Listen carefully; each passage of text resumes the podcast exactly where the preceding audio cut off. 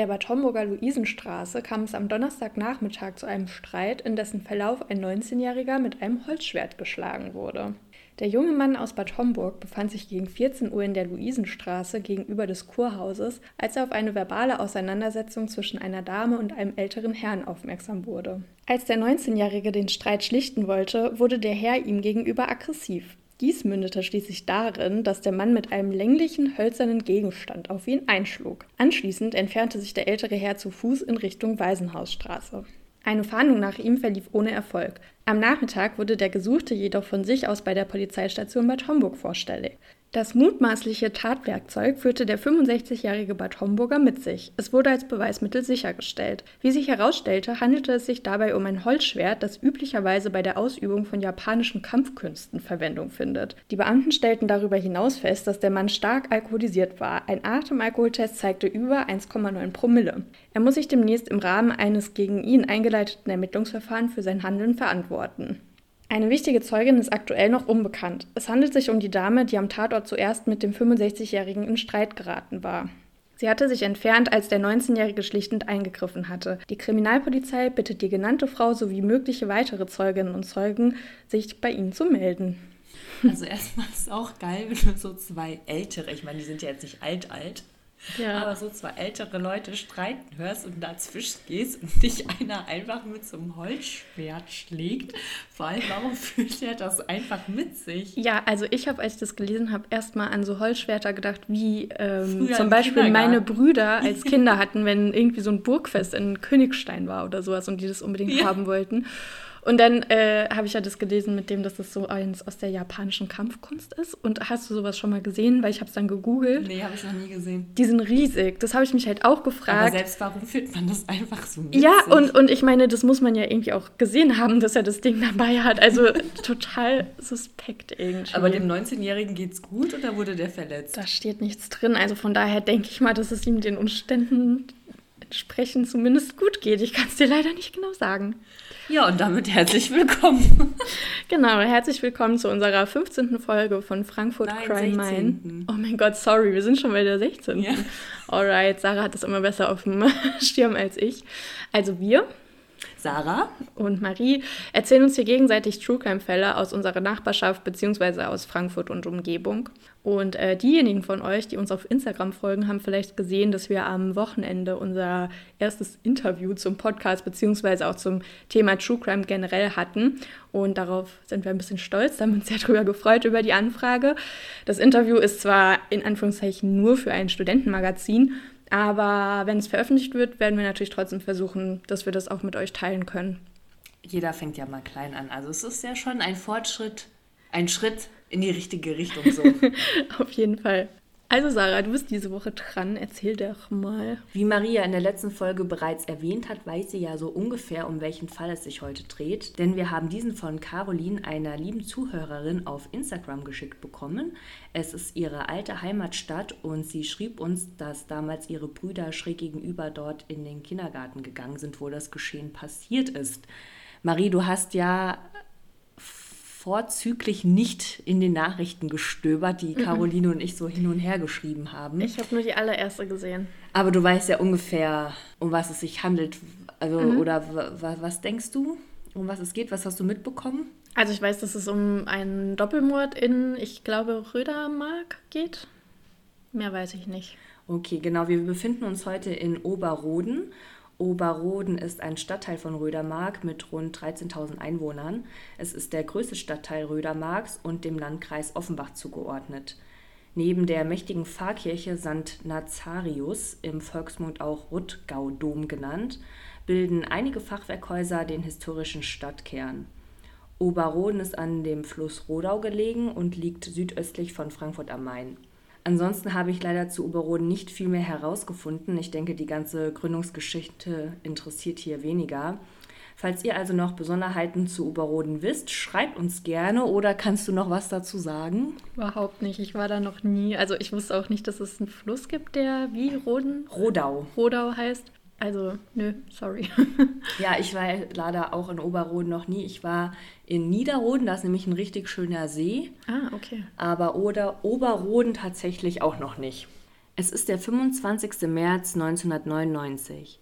Das Einfamilienhaus der Eheleute Sore und Klaus Lange liegt in der Potsdamer Straße in Oberroden-Rödermark im Wohngebiet Breidert. Es ist morgens. Im Radio laufen die Nachrichten. Sonntag wurden drei Menschen bei einem brutalen Überfall in Remagen getötet. Die Koblenzer Staatsanwaltschaft spricht von einer regelrechten Hinrichtung. Der Täter fesselte vier ältere Menschen in ihrer Wohnung und stach auf sie ein. Eine Person überlebte, schwebt aber immer noch in Lebensgefahr, ist zu hören, kurz bevor Klaus Lange das Radio auf einen Musikkanal wechselt. Klaus Lange ist 58 Jahre. Er ist gelernter Chemiker, arbeitet jetzt aber von zu Hause aus als Unternehmer für exklusive Individualreisen. Er lebte lange in Argentinien und spricht perfekt Spanisch. Er ist mit Sore Lange verheiratet. Sore ist 55 Jahre alt und als Gynäkologin tätig.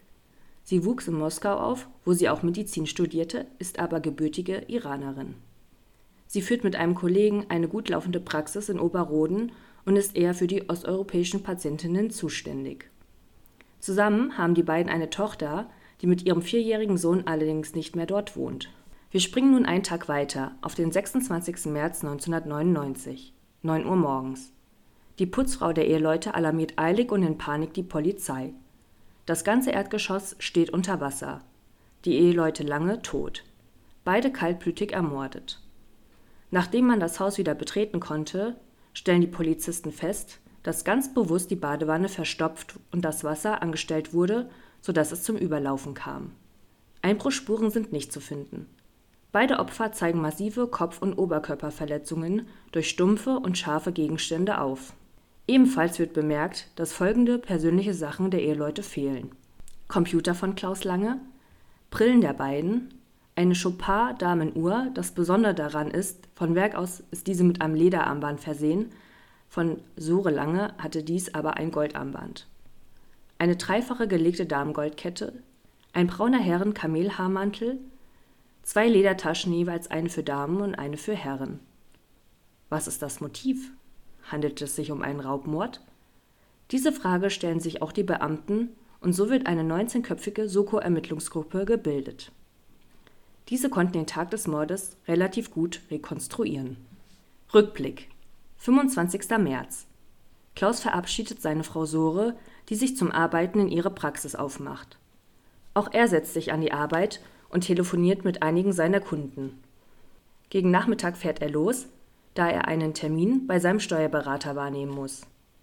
Seine Frau hat währenddessen in ihrer Praxis ein Bewerbungsgespräch. Sie wirkt hektisch und nervös. Überlegen Sie sich das und dann telefonieren wir noch einmal, sind ihre Worte zur Bewerberin. Nach seinem Termin beim Steuerberater fährt Klaus noch zum Einkaufen.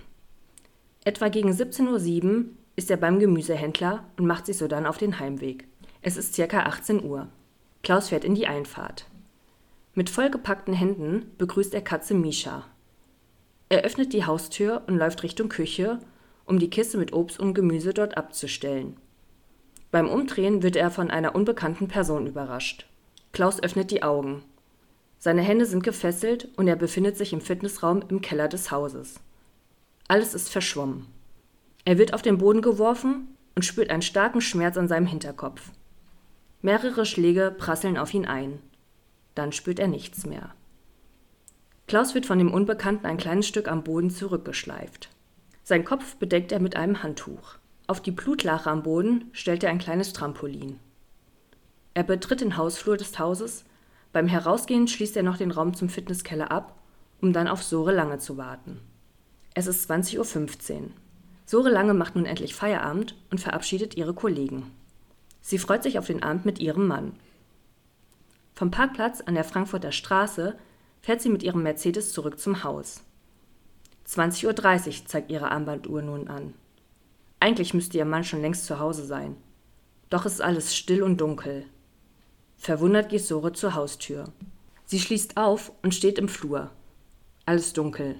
Merkwürdig, denkt sie, legt ihre Tasche ab und macht eine kleine Lampe auf der Kommode des Flures an. Schatz, ich bin wieder da, ruft sie. Klaus? Keine Reaktion. Nur das Miauen von Misha ist zu hören. Sie läuft Richtung Wohnzimmer und öffnet vorsichtig die Tür. Dann hört man nur noch einen Schrei.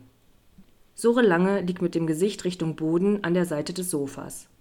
Ihre Schuhe stehen fein ordentlich nebeneinander an der Seite. Ihre Hose wurde aufgeschnitten und ihr Schädel mit einem Hammer zertrümmert. Ihr Unterleibsbereich weist mehrere Stichverletzungen auf. Ebenso wurde ihre Kehle durchgeschnitten. Eine Flasche, die daneben auf dem Boden liegt, wurde ihr vaginal eingeführt. Handelt es sich um ein Sexualdelikt? War es nur ein Täter oder mehrere? Wie kamen diese ins Haus? Von rund 2500 Personen wird nun die DNA geprüft. Alles verläuft jedoch negativ. Weder ein Tatmotiv noch weitere Spuren bringen das Ermittlungsteam weiter. Nachbarn werden befragt und nach Fußabdrücken in den umliegenden Gärten gesucht. Auch in Richtung des Familien- und Freundeskreises wird ermittelt, wobei dort ein paar Personen in den engeren Verdacht kommen, welche aber durch weitere tiefgründigere Recherchen ausgeschlossen werden. Etwa einen Monat nach dem Doppelmord hat eine Frau am Bahngleis in Hanau, ca. 25 Kilometer von Rödermark entfernt, eine komische Begegnung. Sie sitzt am Bahnsteig und wartet auf ihren Zug Richtung Bibelsbach-Heubach. Ein Mann setzt sich zu ihr. Er fängt ein oberflächiges Gespräch mit ihr an. Darf ich Ihnen etwas erzählen? sagt er dann. Die Frau stimmt zu. Ich war im Gefängnis.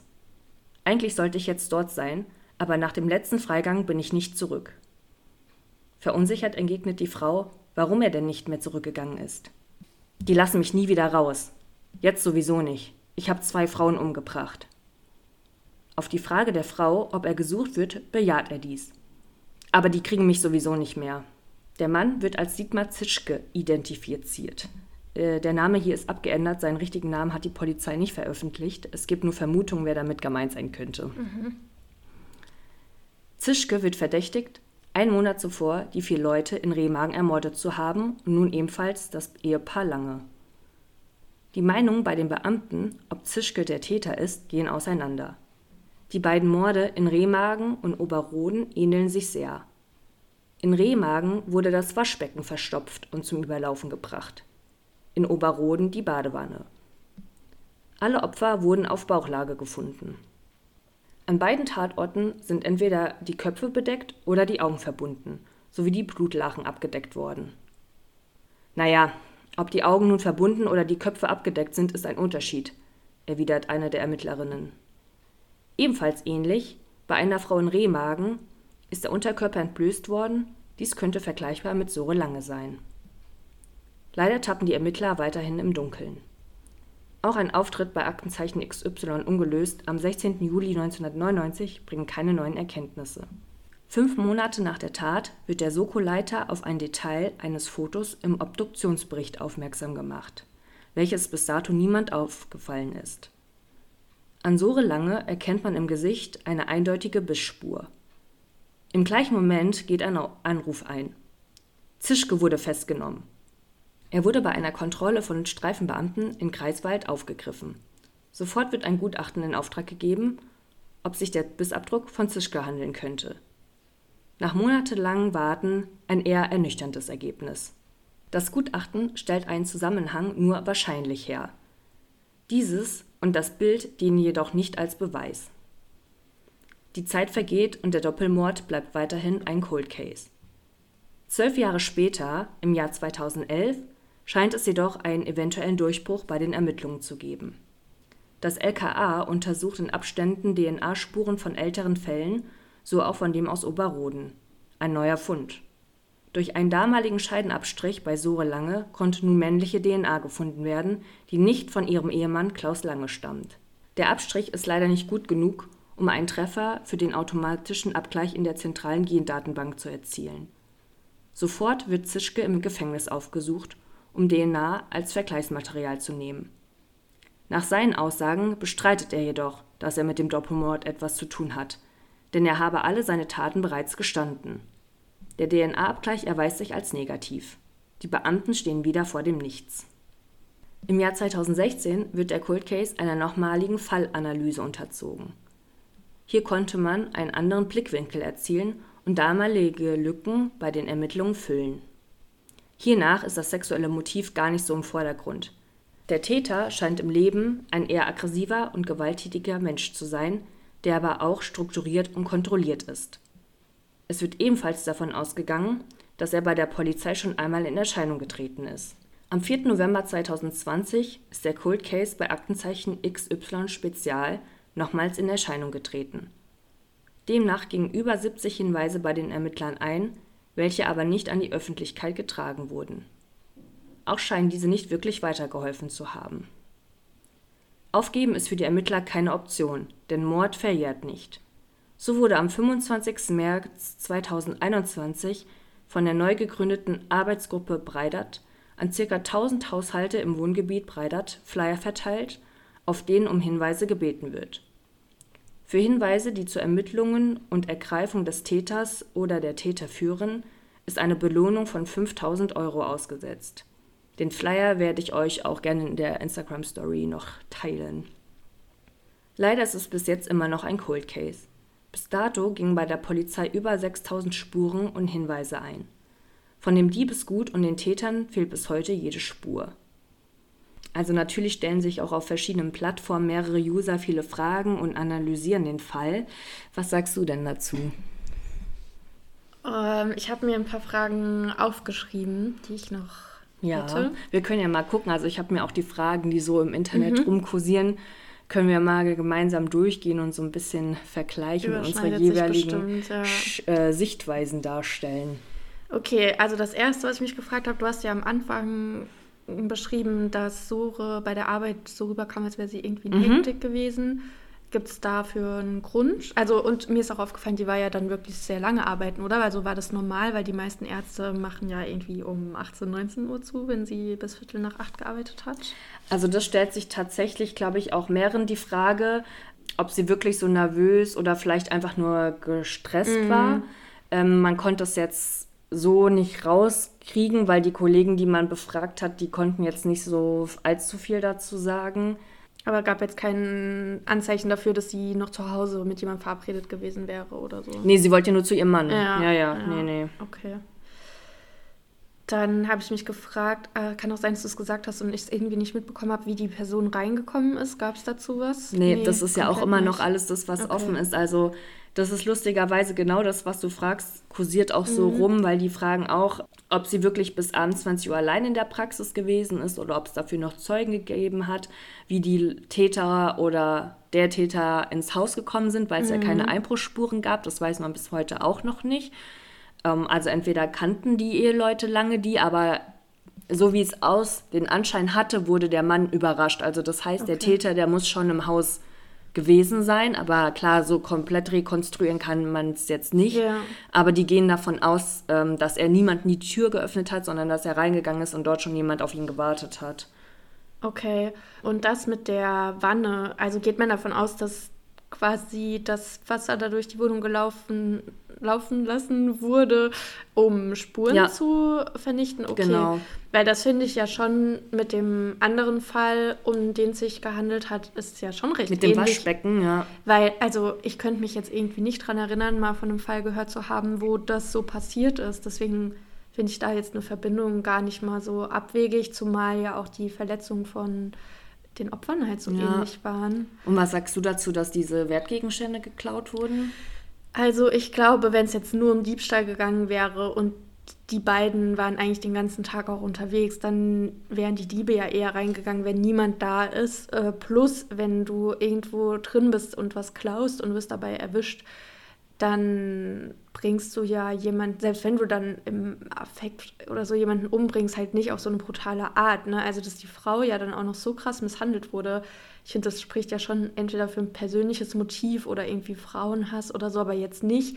Ich finde, es klingt nicht nach ein Diebstahl ist aus dem Ruder gelaufen, oder ja. was meinst du? Also ich glaube auch, dass es sogar, dass der Täter oder die Täter es sogar eher auf die Frau abgesehen haben mhm. und der Mann einfach nur im Weg gewesen ist. Ja. Also ich glaube, dass sie schon eher das Ziel war, weil sie ja auch viel schlimmer umgebracht wurde, sage ich jetzt mal, weil wie ihr Mann. Mhm. Also bei ihm waren ja nicht so viele, also er hat ja einfach nur die Schläge auf ja. den Kopf bekommen und ist ja durch die Schläge vom Kopf gestorben und sie wurde ja richtig, sie wurde ja mit Messerstichen in den Unterleib auch verletzt, verletzt ja. und ähm, das mit dem vaginalen mit der Flasche im Vaginalbereich. Also ich glaube schon eher, dass sie halt das Opfer sein sollte und der Mann einfach nur aus dem Weg geräumt wurde.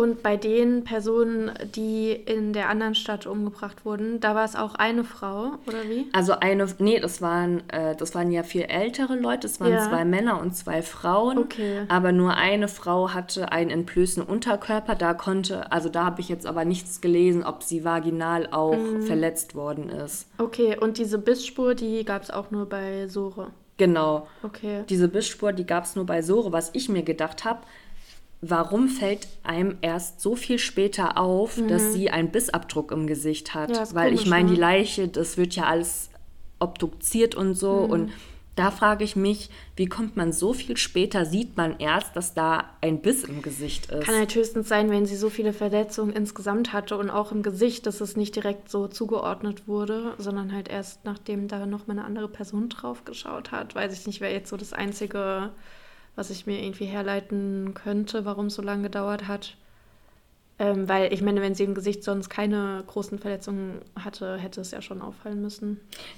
Ich denke mir halt, auch wenn es eine Bissspur im Gesicht war, dann muss sie sich ja vielleicht irgendwie gewehrt haben, weil warum beißt sonst ein Täter einem irgendwo Hm. Ja, hin? das Also ist richtig, also ekelhaft. auch da, dass, weil er ja anscheinend alle Spuren verwischen wollte, das mit dem Wasser und er hat ja auch irgendwie vielleicht die Brillen mitgenommen, damit da keine Fingerabdrücke Mhm. drauf sind. Da frage ich mich halt dann, wie unüberlegt es dann von ihm gewesen ist, wenn er so strukturiert vorgegangen Ja, ist das stimmt. und so viel Beweise vernichten wollte, warum er ihr dann ins Gesicht gebissen hat. Das stimmt, ja. Also ich fand das irgendwie ganz merkwürdig. Ja, ist es auch. Ähm, bei dem anderen Tatort wurden auch Wertsachen gestohlen, oder was? Das weiß ich leider Ah, nicht. okay. Und dann wollte ich nochmal mit dir auf diesen Zischke Mhm. kommen. Also der war, also weil ich habe erst gedacht, als du erzählt hast, dass die eine Frau am Bahnhof diese Begegnung hat und er das erzählt hat, ähm, habe ich gedacht, okay, vielleicht ist das ein Verrückter, der sich wichtig machen will. Aber der war ja anscheinend wirklich äh, ein Mörder. Also er wäre wirklich ein Mörder, genau. Er so ist wirklich Krass. abgehauen. Okay. Und ähm, bei einem Freigang und wurde dann halt erst in diesem Kreiswald aufgegriffen. Mhm. Und er scheint auch wohl tatsächlich was mit diesen Morden in Remagen zu tun gehabt haben. Okay. Aber sie konnten von ihm halt keine DNA an Zuordnen. dem Mordfall in, äh, mit den Eheleuten lange zuordnen, weil, wie gesagt, die haben ja dann auch DNA genommen und das hat ja alles nicht übereingestimmt. Aber mit der aus Remagen schon, oder wie? Oder wie sind Sie darauf gekommen, dass er mit dem Fall Er hat was es zu wohl tun zugegeben. Hat? Er hat zugegeben, okay. Und diesen Abstrich, den die bei der Frau Lange nehmen konnten, hast du gesagt, der reicht nicht für ein DNA? Genau, der war praktisch zu, zu wenig. zu schlecht, weil es Okay. schon so lange her Ja, gewesen okay. ist, dass die den abgleichen konnten mit der Datenbank. Mhm. Und was ich mich halt auch frage, ist, wenn es jetzt nicht von dem Ehemann gewesen ist, Mhm. entweder sie hatte vielleicht noch einen Liebhaber, Ja, klar, kann natürlich auch sein. von dem der gewesen ist, oder es war halt wirklich vom, vom Täter. Da frage ich mich dann aber auch, warum, also ob das wirklich vom Täter sein könnte, weil warum steckt ihr er sonst eine Flasche rein? Naja, kann ja sein, dass Brüder er erst das ja. eine und dann das andere gemacht hat. Kann man auch nicht ausschließen. Okay, und ähm, nochmal eine Frage zu dem Zischke. Der hat ja anscheinend gesagt, bei dieser Begegnung am Bahnhof, Mhm. dass er zwei Frauen umgebracht hat.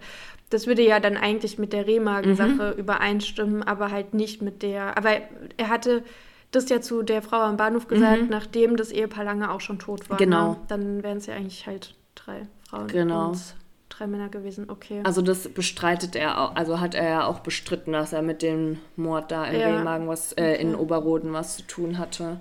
Ja, also ich finde da halt echt das mit der Überflutung quasi so ähnlich, aber ansonsten, ja, war es ja dann schon unterschiedlich, ne? Ja, Also schwer zu sagen. Was hast du noch so für Theorien gefunden? also das ein, also ich habe mich echt gefragt, der Hauptgrund, nee, nicht der Hauptgrund, das Hauptthema, was so in meinem Kopf rumgeschwirrt ist, ist, wie sind die Täter in das Haus gekommen? Ja. Weil wenn es keine Einbruchsspuren gegeben hat oder sonst nichts und die davon ausgehen, dass der Täter schon im Haus gewesen ist, als der Mann nach Hause gekommen ist, frage ich mich echt, okay, sind es vielleicht Bekannte gewesen?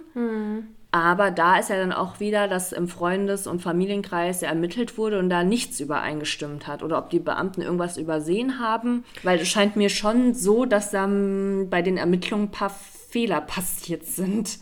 Ja, ich könnte mir halt auch vorstellen, dass vielleicht einfach jemand geklingelt hat und irgendwie sowas erzählt hat, wie von wegen, ja, ich brauche gerade Hilfe, mein Auto ist liegen geblieben. Handys gab es ja damals noch nicht so, ob er kurz telefonieren kann oder so und der dann halt einfach so reingekommen ist, könnte halt auch sein. Ne? Was denkst du, waren es ein oder waren es mehrere Täter? Weil ich frage mich zum Beispiel, ich meine, es war ungefähr 20.30 Uhr, als die Frau mhm. ja nach Hause gekommen ist. Ich denke mal, bis sie ermordet wurde, hat es jetzt nicht so lange gedauert, kann ich mir jetzt nicht mhm. vorstellen. Ich meine, sagen wir mal 21, 21.30 Uhr ist ja jetzt auch nicht so spät. Nee. Wenn da einer aus dem Haus rennt, ich meine, wenn er so viele Gegenstände in der Hand hat, einen Mantel, zwei Taschen, den Computer, das, das ist ja, also ja, wie ist er dann da weggekommen? Aber das war ja wahrscheinlich ein einzelstehendes Haus, oder? War das eine Wohnung? Ja, ein Familienhaus. Hm, naja, ich glaube, möglich ist es schon. Was war das für eine Jahreszeit? 1999. Also Ach so, aber März. so März, ja, da ist es ja zur Not um die Zeit halt auch dunkel. Ja, aber meinst du wirklich, jemand alleine kann mit so vielen Sachen, rennt da raus? Ich meine, Computer, naja. überleg dir mal 1999, da gab es jetzt noch nicht so oh, Laptops. Das ist ein großer ist, Computer, ja. ja, das stimmt. Ja, aber ich weiß nicht, wenn der irgendwie eine große Tasche hatte, wo er ganz viel Zeug reingestopft hat und den Mantel zur Not selber angezogen oder so. Also ja, ich weiß es nicht. Klar, könnten natürlich auch mehrere gewesen sein. Ich denke mir nur immer, wenn es mehrere sind, ist ja als so ein Täter die Gefahr, dass vielleicht nicht alle dicht halten immer groß. Also bei mm. so mhm. Sachen denke ich immer eher, dass es dann doch eine Einzelperson war.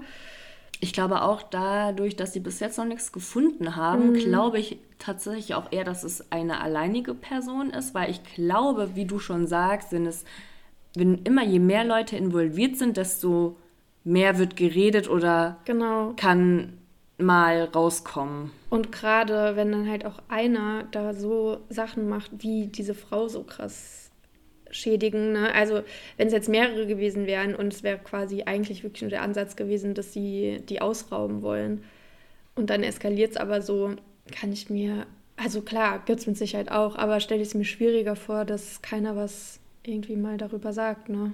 Also was jetzt auch im Internet noch, also wir haben schon eigentlich alle Fragen, mhm. die sich so auch im Internet gestellt werden, hatten wir tatsächlich auch.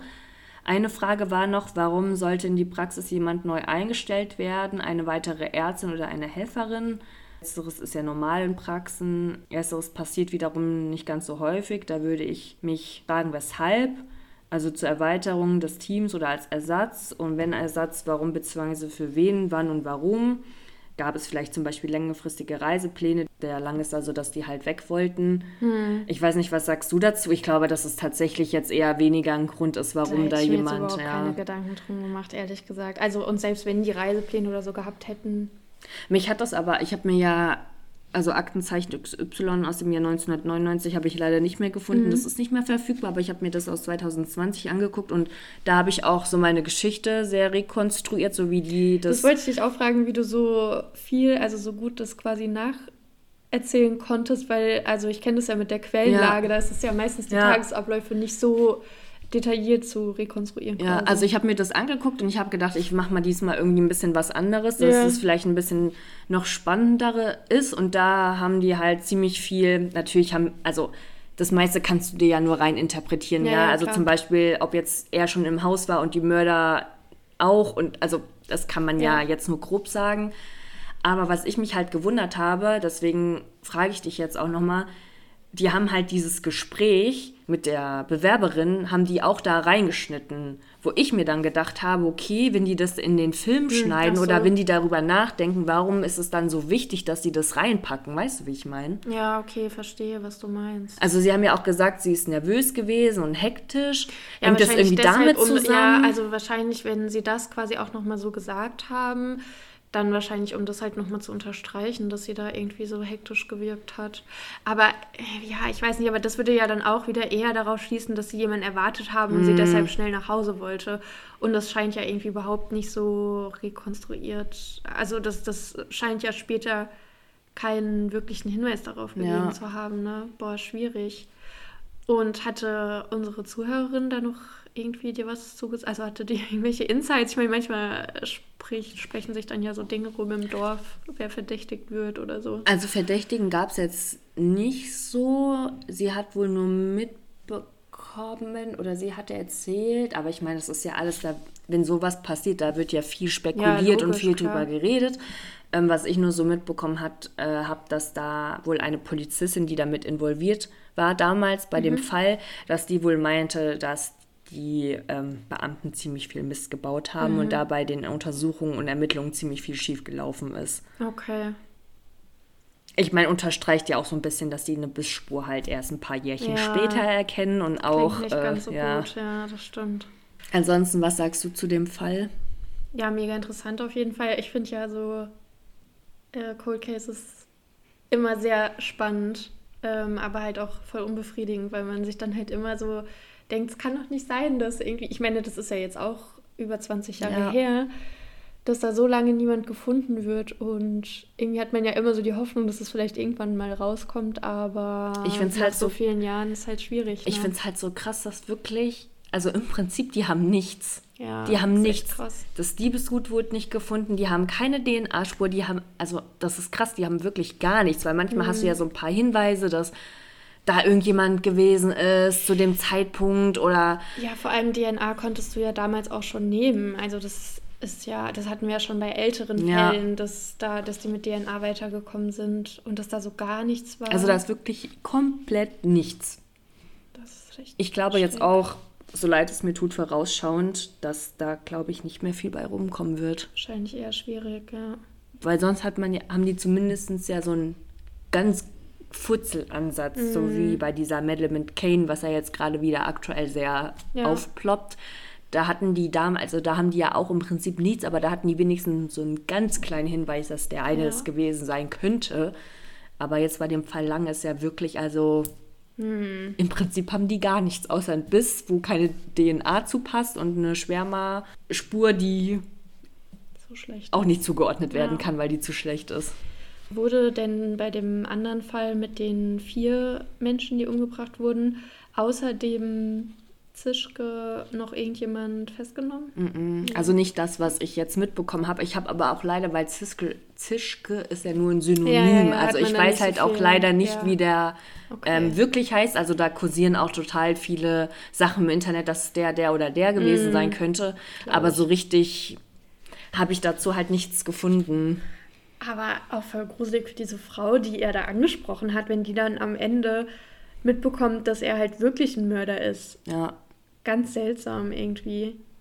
Ne, ja. Weil, also ich meine, wenn mir jetzt sowas hier jemand am Bahnhof in Frankfurt erzählen würde, würde ich mir halt so denken, hm, ist klar. Mhm. Und wenn du dann am Ende rausfindest, dass das halt wirklich so war, ist ja schon ein bisschen creepy. Was ich halt auch krass fand an dem Morgen, an dem 25., mhm. wo die Eheleute ermordet wurden, dass da in dem Radio gekommen ist, dass diese vier Leute aus Remagen da umgebracht wurden.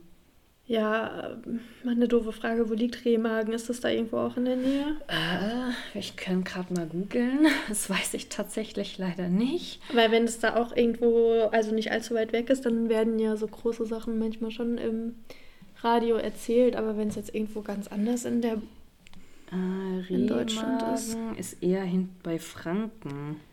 Ach, das ist, glaube ich, da so Richtung Eifel. Das ist Richtung ah, okay. Bonn, ja. Ja, gut, ist jetzt nicht so um die Ecke, ne? Neuwied, so, ja. Ja, stimmt, du hast auch gesagt, die Polizei aus Koblenz hatte mhm. da. Ah ja, okay. Ja, irgendwie schwierig. Aber auch irgendwie krass, oder? Dass die das an dem Tag. Mhm. Also, gut, das ist ja jetzt auch sehr viel Hineininterpretation ja, ja, von den Beamten und so. Ja. Aber das muss ja auch irgendwie zu dem Zeitpunkt sehr präsent gewesen sein, dass es im Radio halt läuft, dass da die vier Leute umgebracht wurden und dass dann die Eheleute dran sind, gewesen sind. Also ich finde es halt auch schwierig, dass so gar kein Tatmotiv irgendwie ersichtlich ist. Ja, das stimmt, aber irgendwie an die, dass es Diebstahl sein soll. Also ich glaube, das war dann halt eher so eine Verdeckungstat, dann da halt auch noch ein paar ja, Wertsachen mitzunehmen. Ich weil auch, ja. ich finde, es war ja viel zu persönlich gerade gegen die Frau. Aber was sagst du, dass die Beamten jetzt davon ausgehen, dass es eher weniger sexueller Interessen ist? Als du das gesagt hast, ähm, war auf jeden Fall direkt mein Gedanke, dass das mit Sicherheit auch ein, also auch oder hauptsächlich ein sexuelles Motiv ist, weil wenn du jemandem im Genitalbereich mm. verletzt und da sogar eine Flasche reinsteckst und zur Not, also weiß man ja jetzt nicht, wem die Spermaspur gewesen ist, aber halt auch vergewaltigst, also finde ich es jetzt ein bisschen abwegig zu sagen, dass da das Sexualmotiv nicht im Vordergrund stand. Ich frage mich halt auch, wie die Beamten dann im Endeffekt darauf gekommen sind, dass es nicht der sexuelle Aspekt ist. Frage ich mich auch, aber da aber, stand nichts zu, oder nee, was? aber die haben halt auch gesagt, dass ähm, sehr viele Hinweise auch eingegangen sind, die sie nicht an die Öffentlichkeit mm, getragen ja, ja, haben. Klar, also vielleicht haben die irgendwas, was sie nicht preisgeben, woraus ja, sie jetzt schließen, dass es nicht sexueller kann sein, ich meine, du brauchst ja auch immer so ein bisschen quasi Insiderwissen, sonst gibt ja auch immer Leute, die dann anrufen und sagen, ja, ich war es. Mhm. Also Caroline, vielen Dank für den Fall. Ich fand ihn auf jeden Fall sehr interessant. Das hat mir auch, das hört sich jetzt ein bisschen doof an, aber es hat mir Spaß gemacht, den zu erzählen. Also das hört sich jetzt echt doof an, aber ihr wisst, wie ich das meine. Ja, ja. Und mir das Video anzugucken. Und wie gesagt, ich habe diesmal versucht, ein bisschen. An wie fandest du denn diesmal so den sehr cool. Ich mag das gerne, wenn das so in diesem Erzählstil ja. ist. Da haben wir auch in unserem Interview drüber gesprochen, welche Art von Podcast wir gerne mögen. Und ähm, wenn so der, der Tagesablauf und sowas genau beschrieben wird, finde ich es immer sehr spannend, weil man sich einfach ja noch das so ein bisschen besser bildlich vorstellen, vorstellen kann, kann, und ja. sich reindenken kann. Äh, von daher, ich fand es richtig cool. Also ich konnte es diesmal auch besser schreiben, weil es ist schon ein Unterschied, ob du dir jetzt nur Zeitungsartikel an, ja. äh, durchliest und anschaust, wie wenn du ein Video hast. Ja, Weil ich konnte mit dem Videomaterial, ähm, ich meine, klar, viele Dinge sind hinzugedichtet worden, aber ich konnte mit dem Videomaterial äh, tatsächlich irgendwie besser schreiben, wie wenn ich nur mhm. Zeitungsartikel mhm. habe. Ah ja, ist doch voll gut. Also vielleicht fehlt mir da auch so ein bisschen die Fantasie, wenn ich nur Zeitungsartikel lese, aber ähm, ich habe gedacht, wenn es schon so ein Video gibt, dann kann man das doch mal verwenden. Auf jeden Fall. Ja, mir hat es wie gesagt, sehr Spaß gemacht zuzuhören, auch wenn es natürlich kein schönes Thema ist. Aber ich meine, es ist auch ein True Crime Podcast, also alles andere wäre auch irgendwie komisch. Auch von mir nochmal Danke an unsere Zuhörerin für den Tipp. Und wenn noch jemand, der jetzt gerade zuhört, auch eine Fallidee hat, über die er gerne mal mehr hören möchte oder selber Gedanken dazu hat, die er mit uns teilen möchte, dann meldet euch auf jeden Fall gerne. Wir heißen auf Instagram frankfurt.crime.mein. Und was ich noch sagen wollte, ich glaube, die Marie und ich, wir gehen bald mal einen Fall wieder zusammen an. Ja. Wir haben nämlich noch einen relativ größeren Fall, aufwendigeren Fall. Einen der bekanntesten aus Frankfurt, den, genau. glaube ich, auch einige bei einem Podcast, der sich um Fälle aus Frankfurt dreht, schon ein bisschen vermisst haben. Den gehen wir jetzt auf jeden Fall bald an. Der ist, glaube ich, neben Tristan Brübach so der bekannteste. Genau, und äh, da machen wir den auf jeden Fall wieder zu zweit. Genau. Ansonsten wünschen wir euch, egal wo ihr auch seid, einen schönen Abend, eine gute Nacht oder eine gute Heimfahrt oder einen schönen guten Morgen. Und wir hören uns beim nächsten Mal. Tschüss. Tschüss.